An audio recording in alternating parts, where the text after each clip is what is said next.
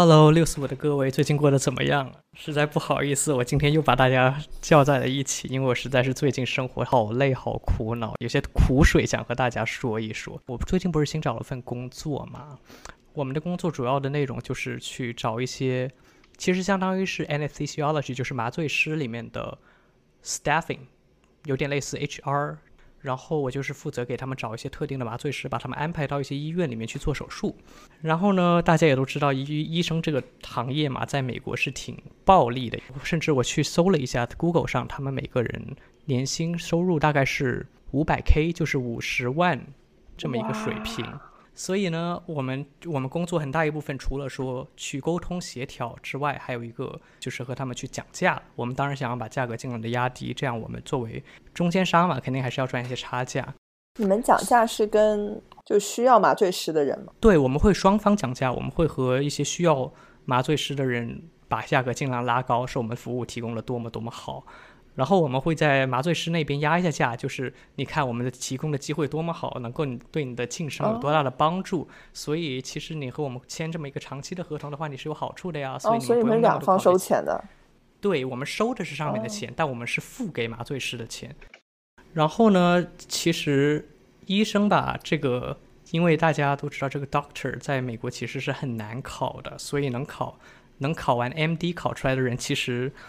都有那么一点点的小傲气，所以就导致我们去和他们 negotiate 的时候，经常都会遇到非常 cocky，就是非常非常傲慢的人。这一周遇到了一个这样子的一个麻醉师，就是我们这边可以看到老板给我们的一个底线，就是说我们给他们价格不能超过多少，我们可以在这个范围之内自由的去取舍。然后我搜了一下 Google，我们的年薪大概是五十万左右，就是刚好是 Google 上的一个水平，就是一个平均年薪的水平。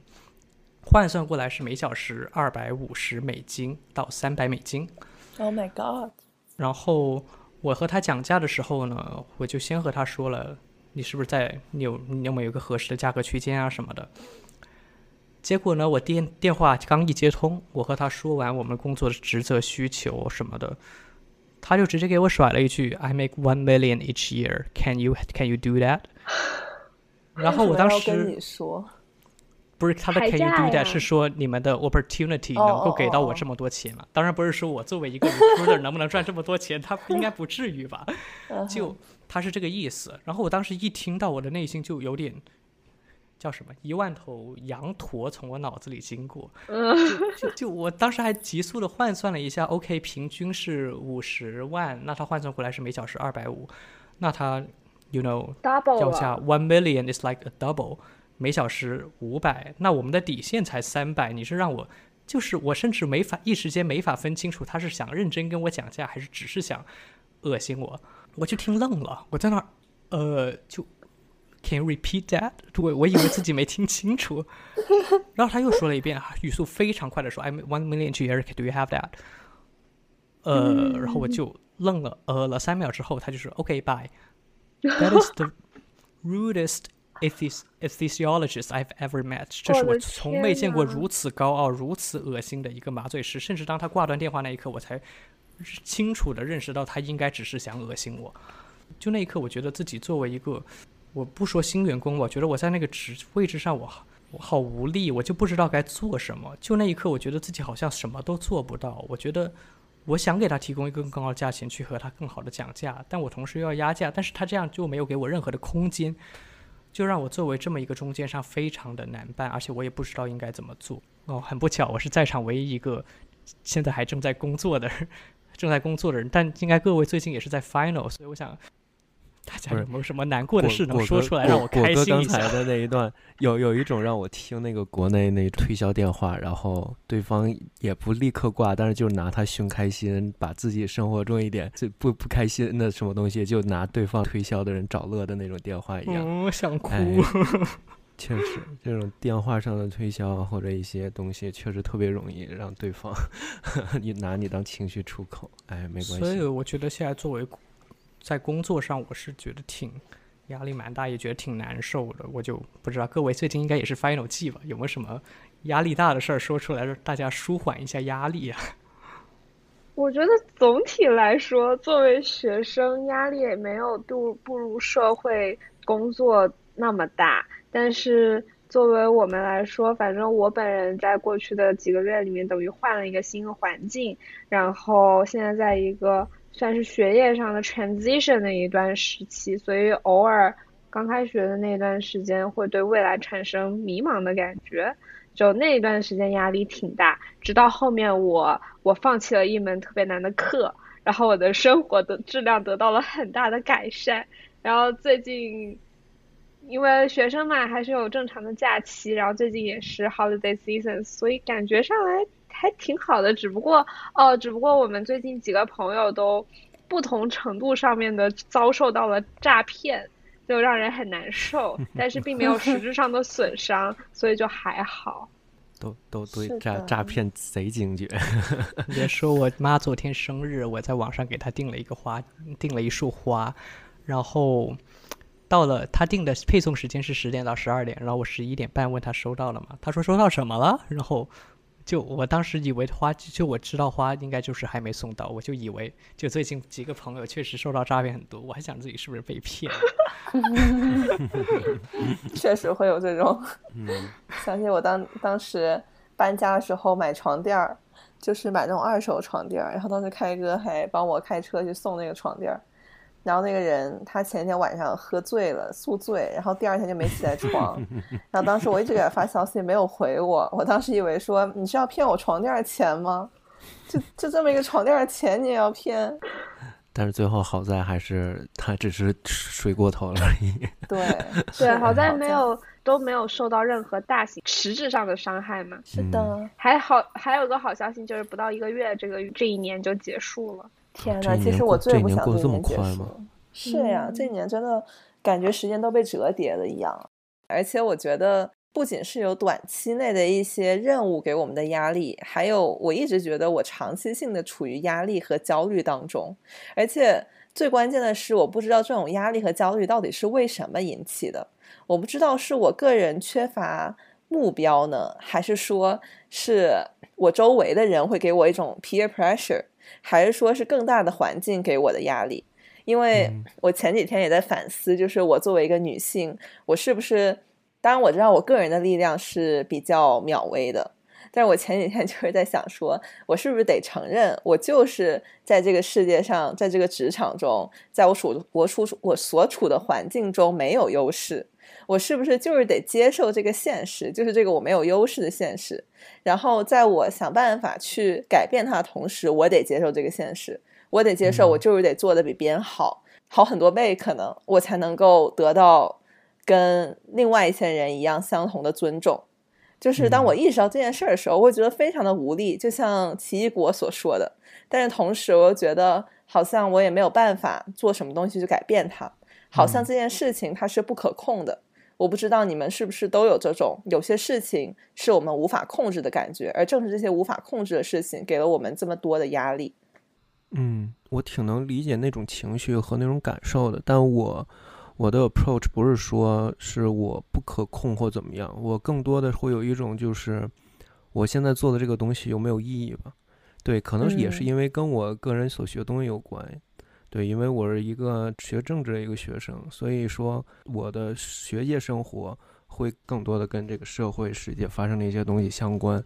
刚才说已经快还一个月，这个这一年就结束了。我想，哇，这一年怎么这么快？就感觉这一年发生了好多好多事情。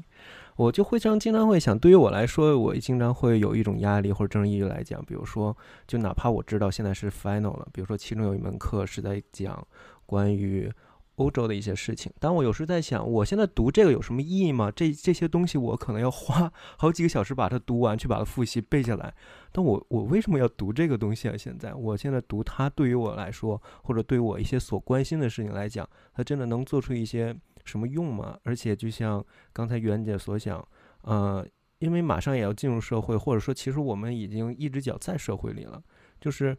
作为学生，很多都是那种激情啊，对，很微妙，就感觉年轻人嘛，年轻人都有一种想要去做出一点什么，不管是为了自己也好，或者为了一些对改为了一些什么东西也好，但是就感觉哦，我那一只脚踏出去了，那东西会有一种那种无力感吧，可能是这样。我特我挺能理解刚才袁姐所讲，其实就是刚，其实我现在刚才要回回想刚才果哥所讲的，你会有那种有时候对自己所做这个工作，因为我知道果哥的他的理想和之后想干什么，会有时经常会觉得自己现在受这个气，然后花这个时间，会会有时候晚上会想，哎，我这个跟我为什么要做这玩意儿？对呀，这玩意儿的意义是什么？对我有什么帮助吗？我现在每天都在想，然后更更不用说，就是大家也都知道，就是最近。发生的事儿其实也很多的，就不止就包括你这位学政治的，应该也是多少能接触到下个很多世界，已经不是我们当时梦想的那个世界了，感觉像是自己能够创造什么价值，自己能够改变什么的东西的那个世界。甚至我最近都有些，不只是最近了，从很久以前，包括从上大学以来，我就会想这些东西对的学的东西对我来说到底有什么用呢？就是我以后真正能用得上这些东西吗？好像说每一个东西都是为了一个。好像说是为了一个职业来说，但这个职业对我又有什么意思呢？就会不断的陷入这种死循环。我我所担心的并不是这个东西本身对我有没有意义，反而是无意义了本身之后还能引出无限个无意义。就是这个问题是一个套娃的问题。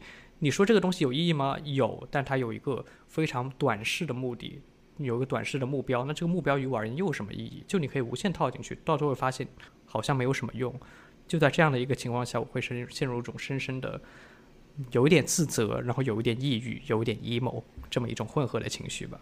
但是你不会直接给这个事情下定论，你不会直接说我现在做的事情就是没有意义的。但是 instead 你会去质问我现在做的事情到底有没有意义。所以这个问题的空间它还是存在的，是吗？嗯，我会觉得吧，人是一种很善于自我引导的动物。我会觉得，我问这么一个问题，甚至都并不是觉得它本身有一个答案，可能真的只是觉得，如果我做这个东西真的一点意义都没有，那那我太惨了。所以我就不 断去问自己这么一个问题，然后再不断的给他找一个短视的答案。例如，我会说，我学的东西是为了找一份工作，但找份工作又是为了什么呢？就我回答不上后面的这一些问题。那你有想过，你的你的生命是为了什么吗？就是你的生命的意义，当然这个有点大了，但我只是在想说，你找了个工作，其实，在很多人看来就是为了生活，或者说是为了这个是社会做一些贡献。但是，嗯，大部分人在看来就是为了生活。那你生活，你又你又是为了什么生活呢？我觉得生活应该不是生活，就生命是一个什么东西？其实就是一种。我做到了一个什么样的目标之后，我可以放得下来，舍弃掉的一个东西。我的生命之外有生命，就是我的生命有生命之外的价值。这个时候，我觉得自己是存在这儿的。你的生命有生命之外的价值是吗？你刚刚说的是？是的。我其实刚刚你们说这个时候，我想到我先写的一小段东西，然后我感觉就是我很喜欢这一段文字，因为嗯，在我写它的时候，我觉得 就我的一个灵感是。就像可心说的，很多人他就是觉得我生活就是为了生活，然后像你说，有些人上就每天可能做就是在家里打扫卫生，然后买菜。像我奶奶以前带我，可能每天做的就是照顾我，然后在家里守着等着看电视，然后可能那个时候每天就是为了看六点钟的那个电视那个黄金档节目，但是看的时候就会很开心，就每一秒都是在生活中度过的。但有些人好像从来就没有想过这个问题。我觉得就是那种你特别认真的、执着的，在生活的细节上去寄托一些希望、去用力的这些时刻，让我觉得生活本身非常有意义。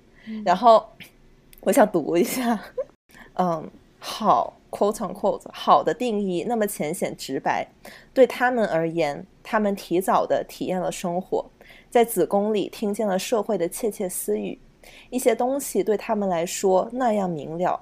陪伴、受伤，一秒钟，一辈子，誊抄在纸上，你也不信的话，他们早就信了，信得死心塌地。人生那样简单，只要用力的活着。今天买点猪肉，明天买点虾，后天去逛街，牵着他的手，坐在电动车的后座或者轿车的副驾上。这些流水一样的细节，源源不断地打磨着生活的棱角。使一些冷峻的东西软化变麻木，在这方小天地里，世事无常的眼睛逐渐闭上。啊，这一段话，听着听得我有点想哭，我也不知道为什么，但我总觉得，像袁姐刚刚那段话说的特别好，就她能提到一种生命中的一种用力的感觉，但我总觉得这种生命中闪烁的那么零星点点的可以值得我用力的时刻，我总觉得越来越少了。我不知道是我自己的问题，还是我周遭环境的问题，总觉得有一些事情，就我现在陷入一种状态，总觉得我不知道什么地方需要用力。然后我最近可能，特别是最近网上冲浪有点多，就经常看到一个词叫政治性抑郁。嗯，我觉得虽然说就。我没有去仔细查过这个词是什么意思，但我觉得还挺符合自己的一些心境的。就总觉得什么事都用不上力，一些明明是和我自身相关的东西，我却变得不想说，甚至说不敢说，或者说觉得没有力气去喊出一些东西，让我现在的状态觉得非常的 emo。我觉得果哥刚才最后几句话很完美的解释了什么叫做政治性抑郁，就是面对一种。周遭发生的事情有一种，呃，没有办法参与，没有办法改变，没有办法，呃，发生一种抑郁的一种感受。就是我觉得这就是很标准的政治性抑郁的一个 definition 一个解读。而且这种感受，呃，这最近几个月可能会对于我来说也会比较强烈。但是说实话，我可以跟大家更分享一下，就是我这种感受不是最近才刚刚出现，或者说就是。从自打踏入自己决定想学习政治之后，就一直会有这种感受。当你发现自己的呃生活，或者说你看到了一些东西，但是你又知道自己首先不管出于什么原因，你没有办法。为他做出一些什么贡献，一些什么，或者你也知道做了一些什么没有办法改变之后所导致的一种呃抑郁的一种状态。其实它跟抑郁本身没有什么起什么区别，区别对对，只是它的起因可能是因为政治性的一些东西而发生的。对，我可以补充两句，就是政治性抑郁，因为抑郁症它本来就是你会觉得说我没有办法逃离这个 cycle，然后我觉得政治性抑郁它的关键就是政治，就是因为政治它是。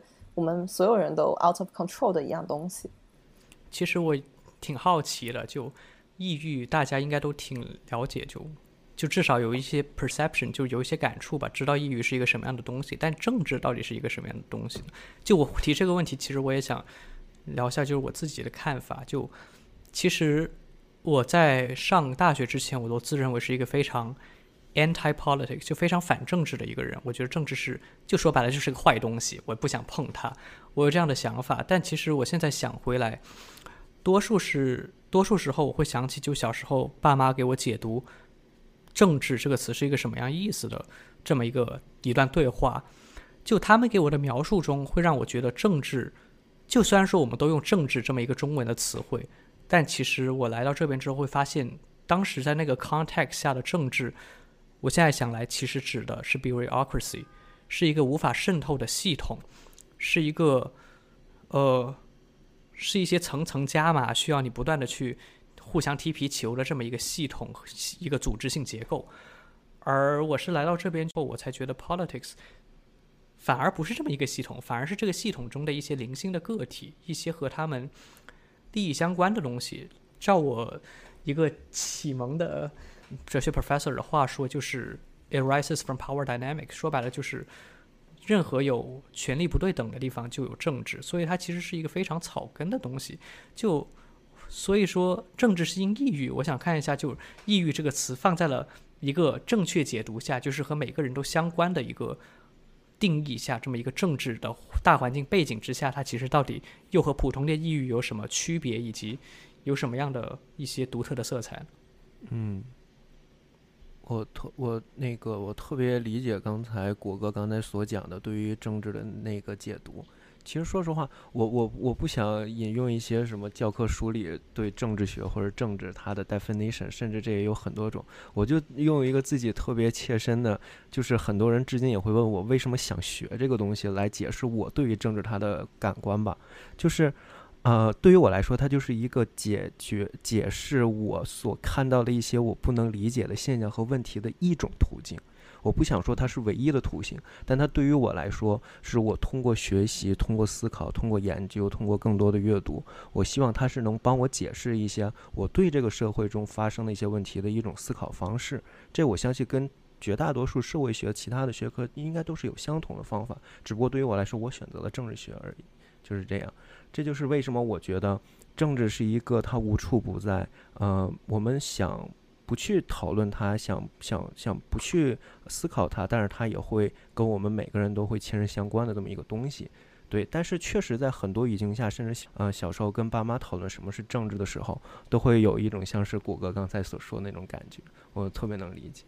我特别能 relate to 果哥刚才说的，就是小时候我们讨论的政治，其实不是我们现在认知到的政治。就我以前也觉得，说我提到政治的时候，我想起的就是上面的东西。就我觉得政治是跟我们这些老百姓，就跟我们这些普通人无关的一种东西。我只要过好我的生活就可以了。而怎么去处理政治，怎么去，嗯，掌握政治，是一些其他的人的事情。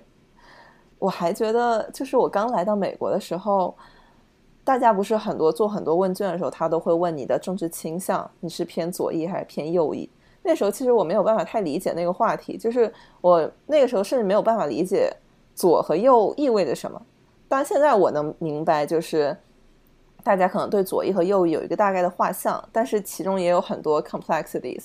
就是你是偏右，不代表你支持所谓的所谓的右翼派的观点中的所有的观点。嗯，然后对我觉得中间还是有很多 complexity 的，就是你肯定也不能用一个二元的东西去解释这个。但是我感觉那个问题，包括很多时候我来过这边之后，大家在很多讨论中会说我们不讨论政治，we we're not discussing politics here。然后你也会说哦，你会跟你的家人讨论政治吗？就这种东西。然后我会意识到政治它是一个充满了冲突的东西，就只要我讨论政治、参与政治，就一定会有冲突。我觉得我以前对政治的一些。也不能说是反感，就是一种想要逃离它的本能，其实也是在逃离它所代表的冲突。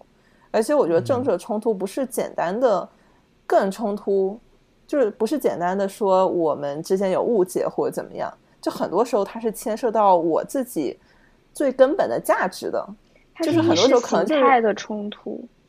意识形态，其实我也不是很明白意识形态这个词到底代表什么。我觉得这是一个非常中国的词。就我一直都在中国的政治课本上看到这个 ideology 嘛，ideology 对，在这边也很常见。确实，比如说现在就很多的国家关系中、国际关系中，经常会讲这一切程度都是由 ideology。But what is ideology after all? What is your ideology? 它是由就是你从小到大受到的所有听到的信息轰炸，然后所形成的一个一点点凿出来的属于你自己的一种根深蒂固的意识形态，你很难很难。去改变它，我觉得包含这样的意思，而且我觉得它其实主要讲的是一个 collection，它其实内内置了一种因果关系，就一定是在一个大语境环境之下所长期形成的一种价值观吧。所以我觉得它既包含了因，也包含你最后所形成、你所表现出来的一种政治倾向，就是说白了就是你的政治倾向以及它的起因。我觉得在我眼中的 ideology 是这么一个意思。OK，那我 derive 一点。甚至对不起，我再补充一下，甚至有一种说法，像这种 ideology、ideology 啊，意识形态啊，是其他人赋予给你的。就是他只是用一种给你看着你的一些想法，给你赋予了你这么一种一个词汇而已。甚至很多很多人在处理一些国际关系之中，有一种，比如说用那个现现实主义学派来讲，这个东西它就不存在，什么都这这这都是假象。其实就像果哥一开始说，这些全部都是 power 之间的关系。这个东西本身就是别人发明出来，呃，赋予给别人的一种词汇。对。哦，我觉得我们是不是要先 clarify 一下我们对意识形态？这个词的认知，因为我感觉我们四个人好像 premise 不太一样。然后我对 ideology 这个词，就是对我而言，我觉得它是因为我不是很熟悉意识形态这个词，我也不是很熟悉它被创造的语境以及它被使用的语境，所以我刚才就是纯粹把它当做我个人的一套最最嗯最 essential 的 value，就这个这样一种嗯一个意思在在运用的。就是对我来说，嗯，比如说像我们应该有人权，然后我们要有言论自由，然后女性有人权，like of course，就是这些对我来说，就是代表的我个人的 quote unquote 意识形态。我不知道这个词是不是在你们那儿就是是一样的含义，就可能我会我用 values 用价值这个词可能会更合适一些。就是意识形态，每个人可能都会有他自己的独特的意识形态。哦，我明白了。那可能确实我们的理解在这这一方面上是有偏差的。我觉得在 premise 上，我这边的个人的理解是，我觉得 ideology 就意识形态这个词应该是不能用在个体上的吧？就我觉得用在个体上的应该是一个 value。说的比较复杂，或者说听起来比较高端的，我觉得意识形态应该就是一个群体的 value 的一个聚合体。但我不知道这个群体 value 应该怎么去定义它。你你说它是一个？平均的吗？或者说一个大众同样的认可的吗？我觉得这一点上好像应该没有人能给出这么一个具体的定义吧。但是我觉得于我而言，它好应该是不能在个体之上的。嗯，我我对意识形态这个词的使用其实跟呃袁姐有点类似，就是包含了个人的最基本的一些 values。在那之上，再还加上了每个人的可能政治立场，以及他们为什么站这个政治立场背后的原因。然后，我认为这些 values 以及我刚刚说的那一堆，都是可以被周围的环境所影响、所改变的。嗯。而且我我特别同意刚才你们三个所讲的，然后我就想再补充一点，就是其实刚才我们多多少有提到，就是像意识形态这个东西是被创造出来的。就对于我来说，像很多这种大的词汇，所谓的一开始所谓的政治，为什么以前不愿意聊？就是它其实也对于我来说，它就是一个被创造出来的词汇，赋予了很多感情。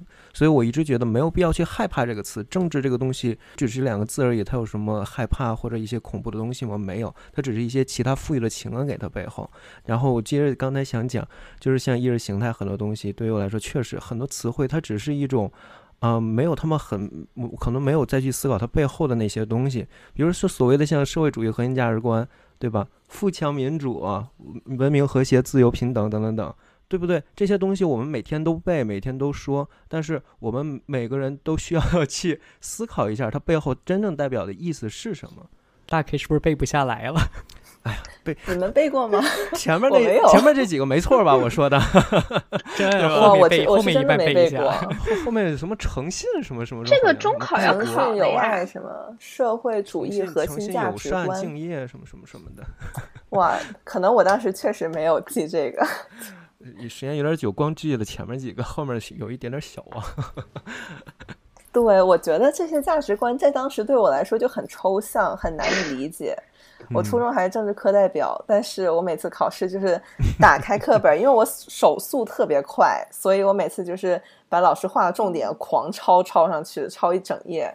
嗯，就我从来没有理解过。其实说白了，所有的政治考试政治题，我从来没有理解过。政治课本上讲的那些东西，我从来没有理解过，因为我感觉他说的好像就是我们所有人都有的一些 common sense，就像你要嗯，叫叫什么，帮助别人。就是思想品德是吧？对，思想品德，对我就很难理解这些东西为什么我们也要学呢？我当时真的很难理解，就是对我来说就像罩了一层轻纱一样。嗯嗯。所以说，就是这些。其实现在想想，我们国家给我们排的这个课本挺好的呀。他把这些大的一些抽象政治概念跟生活中的那些小的优秀品德放在一起，更加告诉我们这些东西就是跟我们人生生活息息相关的。我们每个人都应该去思考它，去讨论它。如果有问题了，就可以去 question 它。这对，我现在就是这种感觉的。你是这种感觉吗？我当时真的没觉得这些东西对我而言有特别，就特别贴近我的生活。嗯嗯嗯。就是他当时我记得政治课本上有写到中国人大的一个结构，我当时真的很不能理解。就在我的生活中没有出现过人大，就是我作为一个小老百姓，我我真的每年的人大我没有关注过。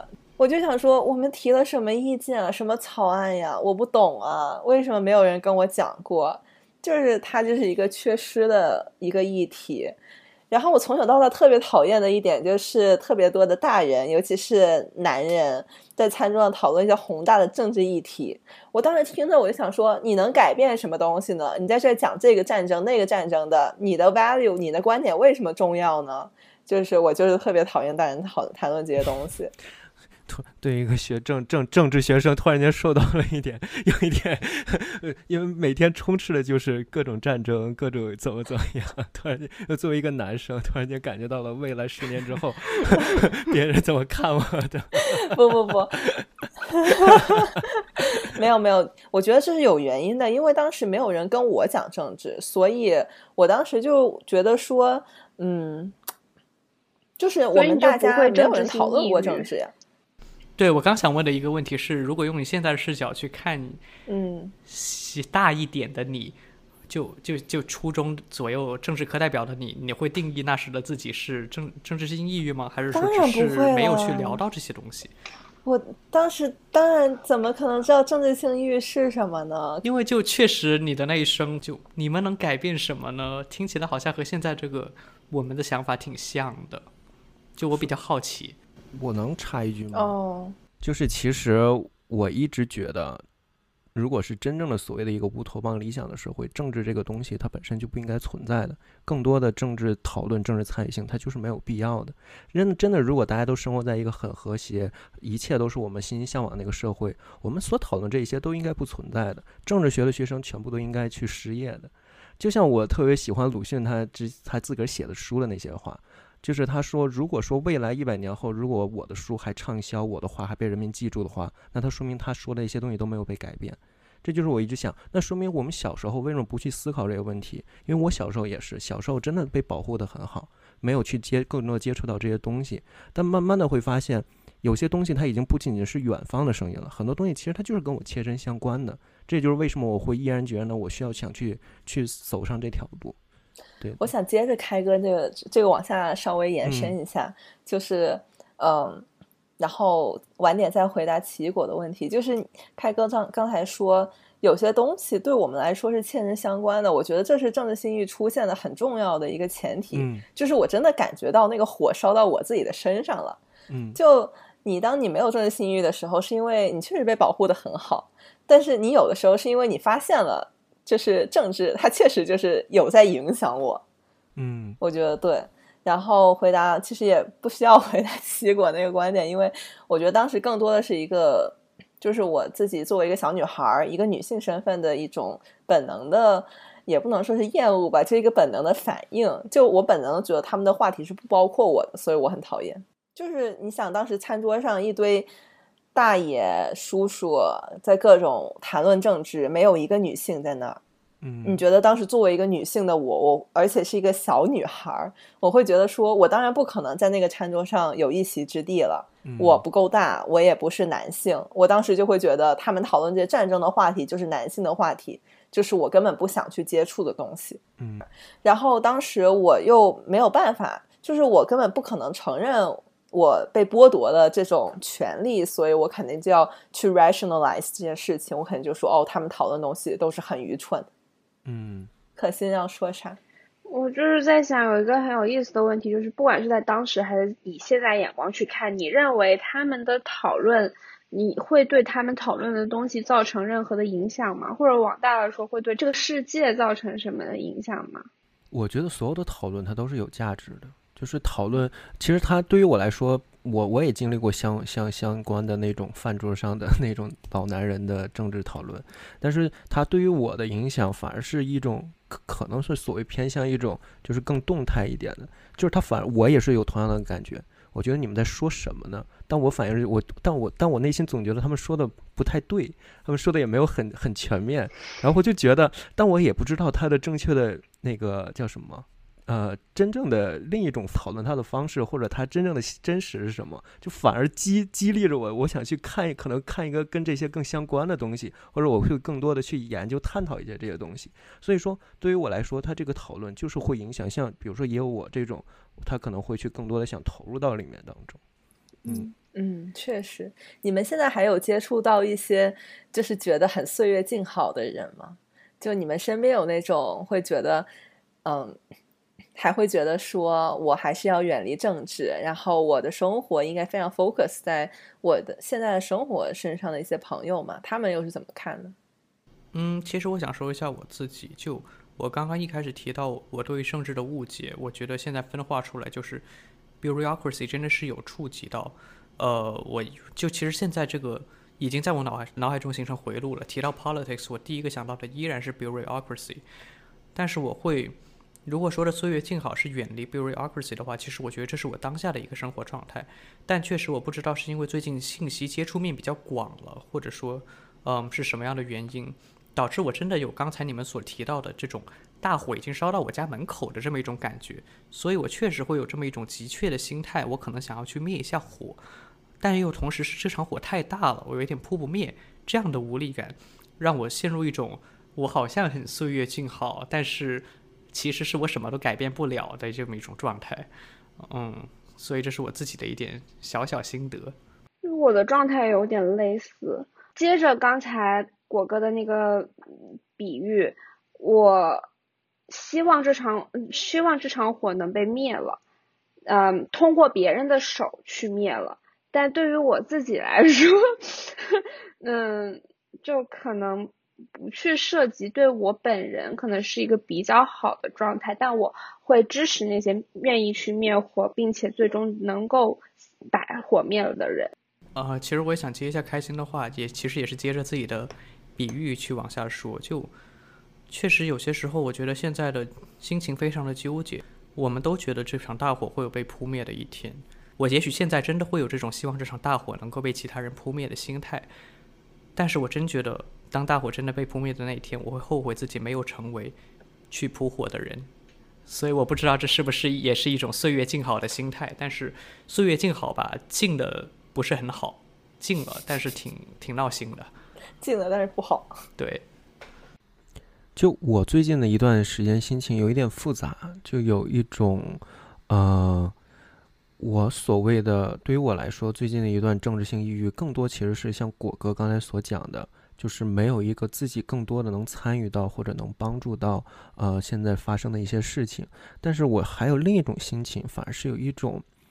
有一种看到了希望或者真的很开心的那种感觉，就是确实身边看到身边更多更多的以前不会讨论这些事情、不会关注这些事情来，大家看到大家最近被这些东西看到大家都很困扰，我反而有一种开心，因为我觉得可能真的有真的有更多的人关注到了这些，而且不管是什么样子的方式啊，不管是以哪种声音的发出来，就是他的那些。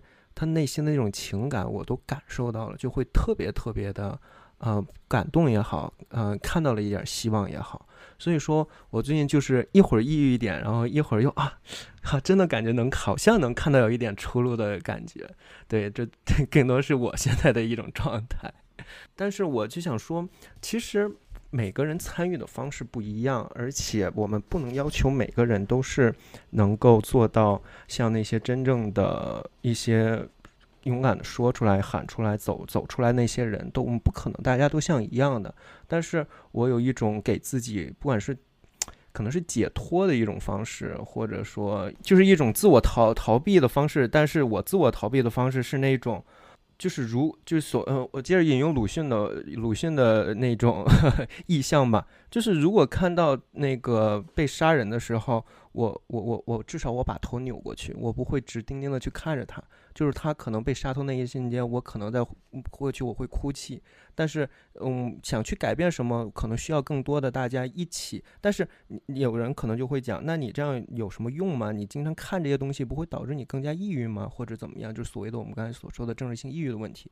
但我，但我有时候会觉得，他他这一切的东西看看多了都是有意义的，就是因为就是我们会引起了讨论，引起了话题，更多的人，这接着引用鲁迅就好了。我发现我们国家真的有很多伟大的人物，很多东西都他他用他的东西都说出来了。就是他在他呐喊自序中说的那句话呀，就是所谓的，就是你怎么知道，呃，把大家都叫醒了之后，这个铁屋不会被掀翻呢？对不对？就是其实现在的过程就是大家慢慢的在这个屋子里，大家醒过来，可能大家只是醒过来没有做什么，但你怎么知道更多人醒过来之后不会大家一起做出来什么呢？这就是我看到希望的一种方式。Exactly，完全同意。我觉得改变意识肯定是最重要的一步，也是第一步，但绝对是最重要的一步。嗯，是的。然后我还觉得说，就是就像开哥刚才说的，每个人都有自己的 involve 方式。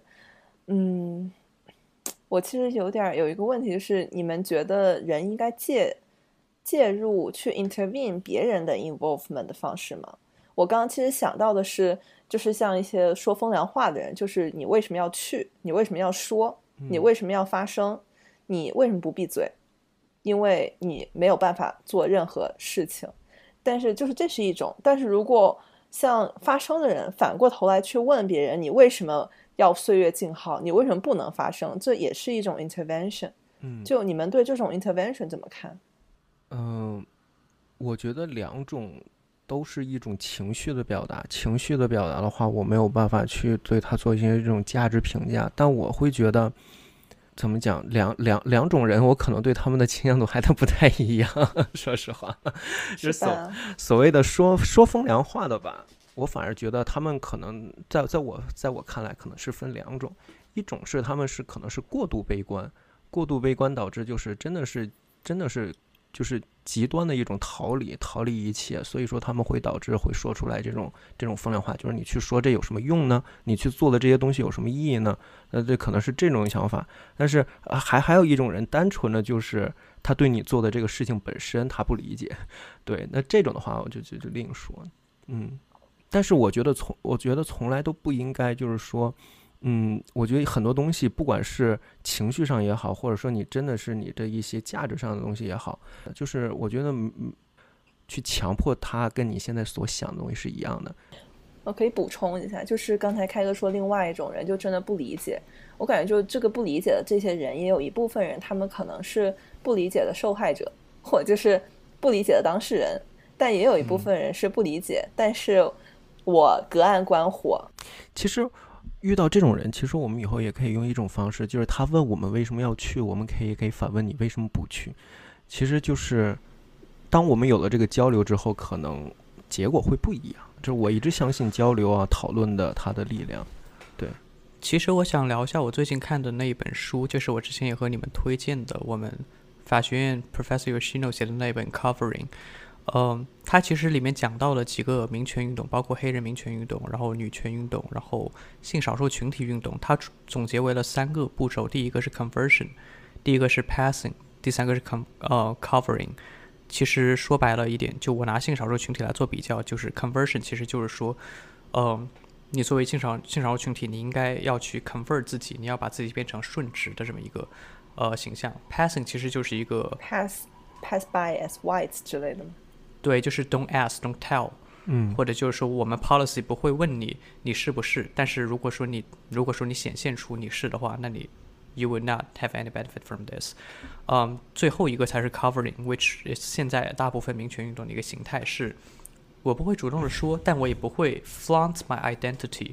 就例如说，我不会在我自己的 work 里面，我不会在我自己的一些论文里面专门去做这一方面的研究，显得我好像呃在。彰显自己的一些政治势力啊，什么什么的。然后他在里面用到了一个故事，也是性少数群体运动中的一个故事，是当时一个 landmark cases 的一个大法官，他本身是一个 gay，然后但是当时依然是保守党做多数的呃 Supreme Court，就是当时是就美国这边的裁决，而他是一个，而其中有一个保守党的法官是有关键性的一票的。当时他思来想去，然后那一个那一个 gay 的法官，他其实是一个还处在一个 covering 的阶段，所以他并不会去说自己是个 gay。其实他是在一个 passing 的阶段，他甚至没有向周围的人告诉他们自己 identity。嗯。而其实现在很多后面的一些呃法律研究员就就会去讨论，其实当时他们法官内部有很多自己的沟通。如果说那一个法官去和那个持有关键票的保守党法官去公开自己的 identity，用自己和他的一个亲密的关系、同事的关系去说服他，会不会那个案子在当时就已经起到了一个 landmark cases 的作用，已经在那一个阶段就已经平权了？我觉得其实用这种 in a high sign 的方式，其实也就是刚才袁杰所说的，就是说你为什么要岁月静好这么一种心态，但反而是呃我们的就。就这本书的作者 Professor Yoshino 提到的另一个做法，他其实，他其实他这几个阶段无非就是 assimilation 以及一个以及一个 anti-assimilation 的一个区别。怎么说呢？就其实我把它可能会觉得我在玩文字游戏，但其实不是 assimilation。其实我觉得在我印象理解中来说，就是一个 universal 的标签，就是其实每个人都是 mainstream。我们所提到的这么一种，你为什么？不去发声，其实就是你为什么不尝试去成为一个 mainstream，去尝试融入这个社会，至少来保护你一下自己。我觉得他们有这样的心态。但其实很多政治运动，它其实是从一个 anti-assimilation 的方式来入手的。而我觉得 anti-assimilation 其实并不是一个 universal 的标签，呃，而是一个标签的 universalization。怎么说呢？就是说，它并不是让每个人拥有一个统一的 mainstream 的标签，而是让每一个标签都被看到。嗯。所以我觉得，在这么一个历史至少一个进程的过程中，它其实是虽然说他们两个两两个在语言语义上看起来是对称的，但其实它并不是。它是我觉得历史的进程永远是支持这个让声音更多被听到的一方。也就是说，无论什么样的声音，我觉得它总是会有存在的必要，会有被听到的必要。什么样的标签，它有被看到的必要，而并不是一个单单的说。让这些标签成为 mainstream 就可以解决的，我觉得反而是到了那一天，我会觉得非常的可悲。我会希望也是一种很危险。我觉得如果只有就是它成了 mainstream 那个标签，对对。所以说，如果说让我评判这两种声音，给它做一个 value 呃 valuation 的话，其实我会更支持说你为什么你为什么要岁月静好？问出这样问题的人。但是其实我也能够理解那些呃说。你为什么要去做这些？当你无法改变它的时候，你为什么不尝试自保的人的心态？嗯，我同意。对，都没有错。我们刚才所讨论的一切，都不是说对他们有一种什么，就是他们是对的，哪哪一方是错的？我觉得他们都没完全没有任何的错。对，我觉得这不是一个对错的问题，只是站在经验角度的，呃，就是说站在这么多次，至少是在美国这边民权运动的角度来看，我相信声音是会被听到的。嗯。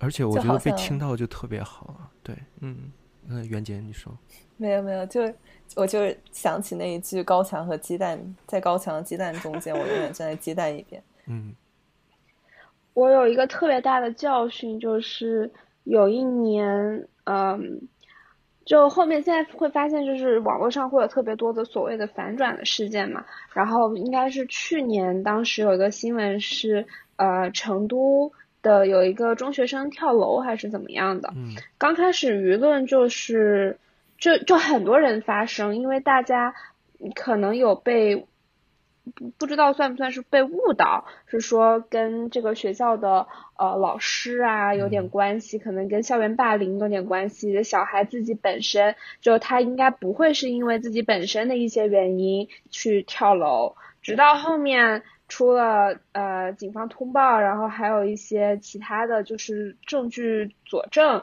嗯，说他是还是因为他自己的感情问题进行跳楼。这时候舆论开始反噬，就是说为什么最开始这些博主就很当时有很多那些大的博主，包括呃。娱乐娱乐博主啊，美妆博主啊，都为这件事情发声，因为大家觉得就是一个中学生的逝去很令人痛惜嘛。嗯。嗯，然后后面舆论反噬之后，就会去就有人去质问你们为什么不明真相，真相就去发声。我当时其实也有稍微的发声，直到后面就是看到了这个，可能叫我我。我们其实都没有办法得到一个完整的信息，所以这可能是官方给出来的事实真相之后，我就在反思，嗯，但就会觉得说，如果没有这些人的发生，就可能不会有那么快的有人去调查这件事情，不会有更多人注意到青少年的心理健康，嗯，有多么重要，嗯，所以发声是有用的，嗯。而且这这其实刚才像很多的这种事件，其实它还有一种缺少的声音，就是所谓我们现在也是更多的希望以后能改变的，就是所谓的权威记者、独立记者的他的一些报道。因为其实刚才所谓的就更多的是网民。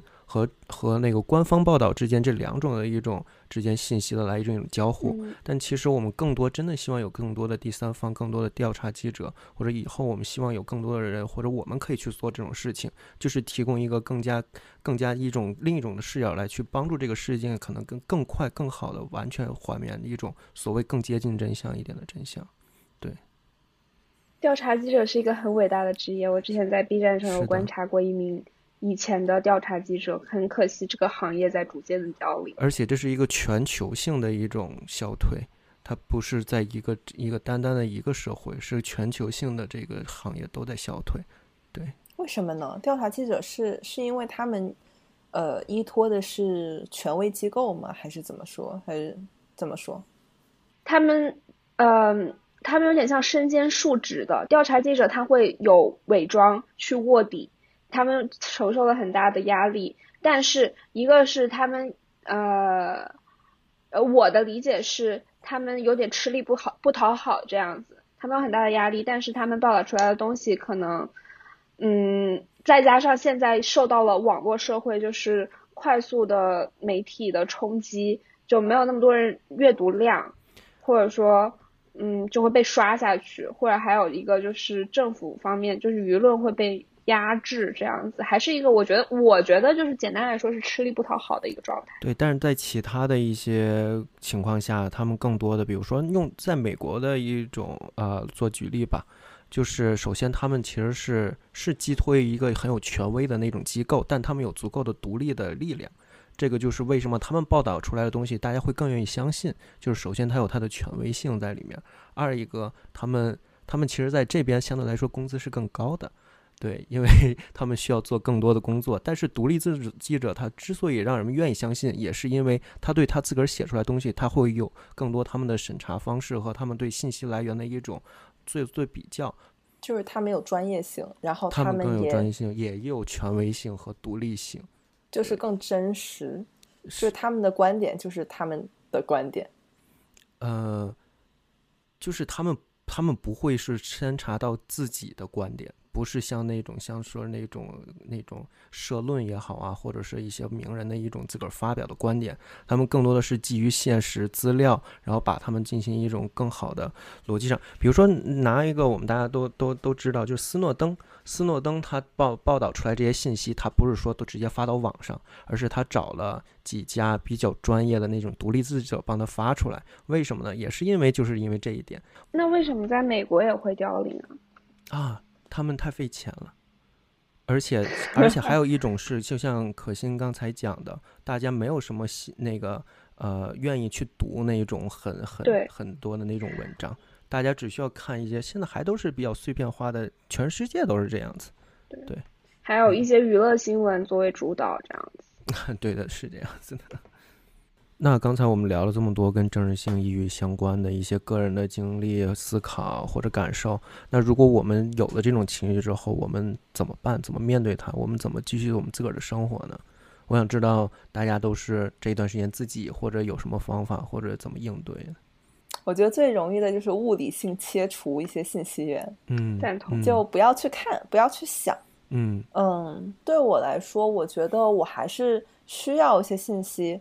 但是一定要在合适的时候不要去，嗯，划它，不要去 doom scrolling，嗯嗯。然后更多的就是和身边的人聊天吧，就是面对面的去和大家聊天，然后去真的去做一些事情，多出门走走。哇，嗯。那对于我来说，呃。就是任何宏大的事情，如果如何，如果那种无力感和那种没有办法参与感，对我来说，就是把它化成具体的一些具体个例或者一些实际能能碰到的一些目标。嗯，比如说，其实我们也能看到很多东西，它其实在一点一点进步的呀。就是现在看到，呃，国内很多朋友同伴，他们现在是已经可以走出走出去了，很多已经慢慢的在变好，所以一切都是有它的。